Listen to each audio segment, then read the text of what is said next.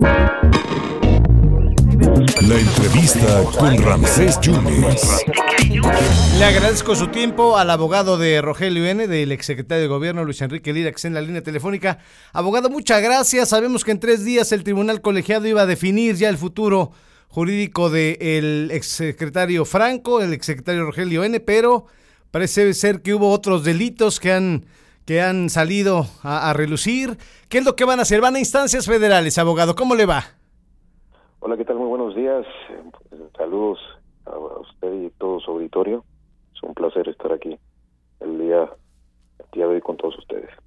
Efectivamente, al señor Rogelio Franco eh, le iba a ser resuelto un amparo en revisión este, el jueves de esta semana por el segundo tribunal colegiado en materia penal de este séptimo circuito.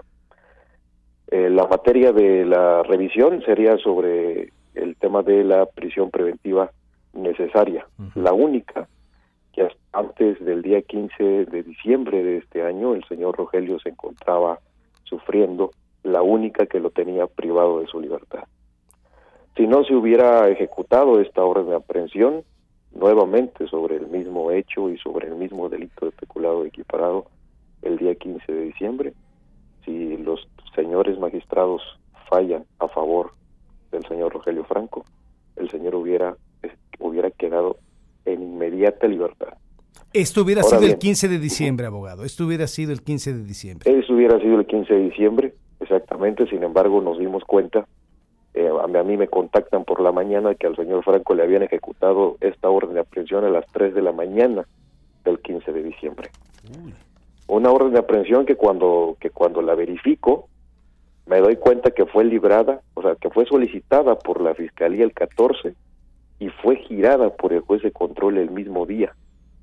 Y que además la orden de la orden de aprehensión no contaba con el dato de prueba nuevo que hacía procedente la solicitud de nueva imputación, es decir, la orden de aprehensión que se le ejecutó contaba con los mismos hechos y con los mismos datos que un juez de control homólogo al que la giró había dictado una no vinculación a proceso por no encontrar indicios suficientes para acreditar ese hecho que la ley señala como delito.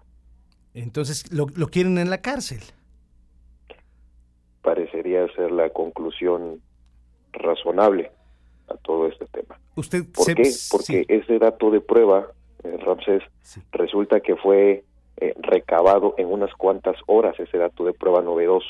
La, la Fiscalía le realiza una serie de cuestionamientos al titular del CEFIPLAN y entonces un subalterno del titular de, de CEFIPLAN es quien rinde el informe ese mismo día. ¿El delito especulado qué, este licenciado? Especulado, equiparado y ejercicio indebido del servicio público. ¿Y eso ya lo habían resuelto en contra otro juez? Ya, ya, ya lo habían resuelto, es decir, el señor Franco cuenta aquí en este proceso 312, porque hasta eso es el mismo, con tres sentencias con tres sentencias amparadoras. En la primera se ordenaba dejar insubsistente el auto de vinculación a proceso y subsanar cierta, ciertos vicios de fundamentación y motivación. En el segundo se ordenaba su inmediata libertad respecto de la prisión preventiva necesaria por no existir necesidad de cautela. Y en el tercero, que fue un amparo en revisión, fue la confirmación de la sentencia amparadora en contra del auto de vinculación. Y aún así, con todo ello, Fiscalía vuelve nuevamente a salirse del marco de la, del marco jurídico, del marco de la legalidad y vuelve a solicitar una orden de aprehensión que les concedida en unas cuantas horas en un, en, vacacional. Y, y antes de, de, la sentencia que era el 15 de diciembre, que el segundo tribunal colegiado iba a dictaminar. Eh, para cerrar, eh, abogado, ¿qué sigue entonces? ¿Qué, ¿Qué van a proceder? ¿Qué procede? Bueno, seguir la ruta jurídica que siempre hemos seguido. El día de hoy a las 3 de la tarde la continuación de la audiencia inicial por este hecho de peculado equiparado y se agrega ejercicio indebido del servicio público, sí. pero que descansan sobre las mismas circunstancias de, de imputación.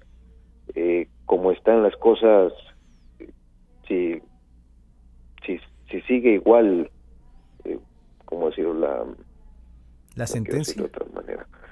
Uh -huh, si, si, si, sigue igual este contexto jurídico político, el señor Rogelio será vinculado a proceso nuevamente y tendremos que eh, promover el respectivo amparo en contra de esa vinculación y también en contra de la medida cautelar de prisión preventiva necesaria. Actos que se reclamarán que ya que ya fueron ganados en su momento. Ah, pero que no les han no le han permitido el amparo, ¿no? Se han desechado. Eh, no, al, señor Rogelio no le han desechado ningún amparo. ¿Ningún amparo? Se, han parado. Ninguno. el señor Rogelio, todos los amparos que ha promovido, todos se han obtenido sentencias amparadoras. Perfecto. Eh, ¿Cuál es la situación de, la madre de, Rogelio N? Porque también parecía que había perdido el, derecho al, amparo. No, la, señora Mercedes en ningún momento ha perdido el, derecho al amparo. Para nada. También se amparó. Lo, lo, que pasó fue allí es que en algún momento se promovió un amparo buscador contra, contra una posible orden de aprehensión. Sí.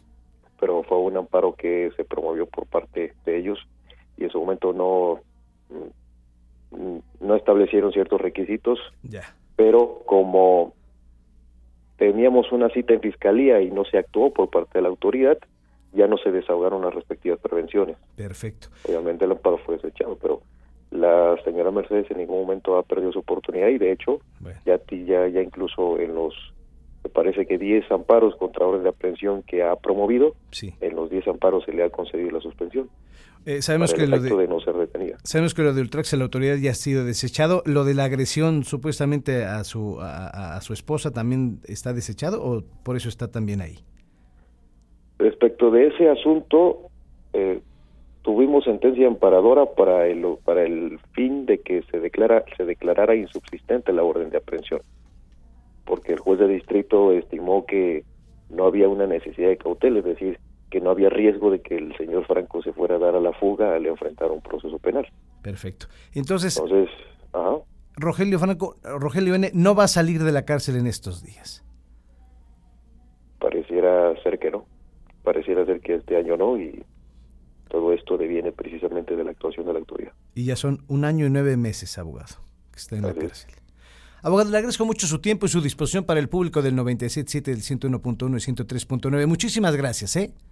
Muchas gracias a todos ustedes. Muchas gracias al abogado de Rogelio N., Rogelio Franco, exsecretario de Gobierno, Luis Enrique Lira, hablando de este nuevo delito. Antes de que saliera la sentencia, que iba a ser el 15 de diciembre, sentencian a Rogelio N. por peculado equiparado y por uso indebido del servicio público y tal parece que seguirá estos días en la cárcel Rogelio N. Su abogado Luis Enrique Lira.